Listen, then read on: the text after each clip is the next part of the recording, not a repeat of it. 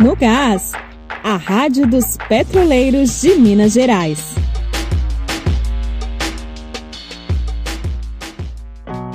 Está no ar mais uma edição do Boletim no Gás do Sindipetro de Minas Gerais. Por aqui você se informa sobre as principais notícias da categoria. Confira as notícias desta edição.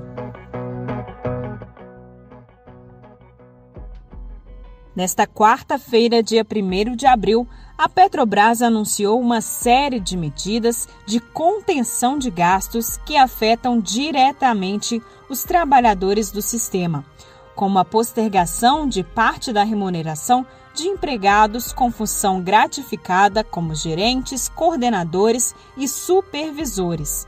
A empresa anunciou também uma mudança de regime de turno para mais de 3 mil empregados e a redução temporária da jornada de trabalho de 8 para 6 horas, o que vai impactar diretamente na remuneração dos trabalhadores. Felipe Pinheiro, diretor do sindicato, avalia que as medidas são inadmissíveis. É um absurdo o que a Petrobras está fazendo com seus trabalhadores nesse momento do coronavírus. Desde o início, nós temos assistido uma série de medidas sendo implementadas de forma unilateral, sem qualquer negociação com os sindicatos. Hoje, o que foi apresentado hoje para a categoria é mais um capítulo dessa história.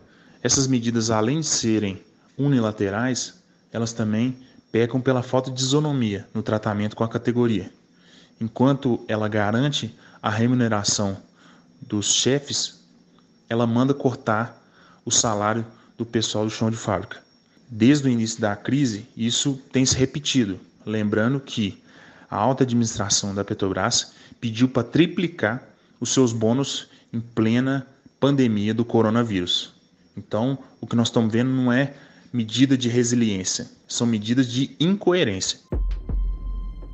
Dois dias após reunião com o sindicato, gerência da Regap anuncia a paralisação de unidades de produção.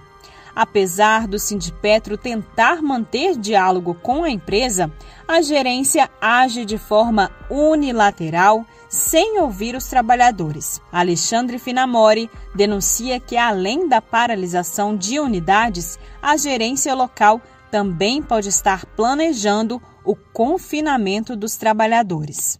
Não é possível que a gerência da REGAP continue tratando as reuniões locais com o sindicato da mesma forma. Na última segunda-feira, nós questionamos a empresa qual é o planejamento para o período. Será parada alguma unidade? Teria alguma mudança no formato da jornada de trabalho dos trabalhadores? E ela, sem responder efetivamente, disse que estava tudo em análise futura. Hoje, passado dois dias, tivemos informações pela própria categoria que estão parando uma destilação, irão parar outras plantas e que já estão preparando locais dentro da refinaria para dormitório, ou seja, já pensando num possível confinamento. Então, a gerência local, a reunião local, replica a mesma má-fé, a mesma falha que a reunião nacional. É um espaço de fato consumado. Isso não garante a segurança dos trabalhadores e coloca em risco a própria produção da refinaria. A Federação Única dos Petroleiros e seus sindicatos solicitaram que o Tribunal Superior do Trabalho repasse todo o valor da multa por greve à Fiocruz.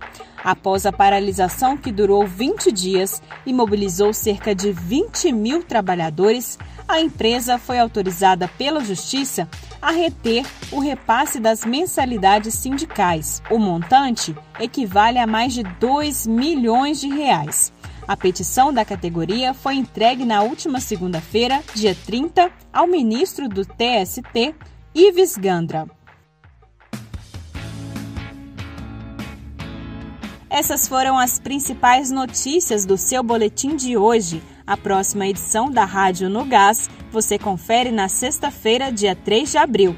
Enquanto isso, fique ligado em nosso Facebook, Twitter e Instagram. Todas as informações deste boletim podem ser acessadas na íntegra no site sindipetro.org.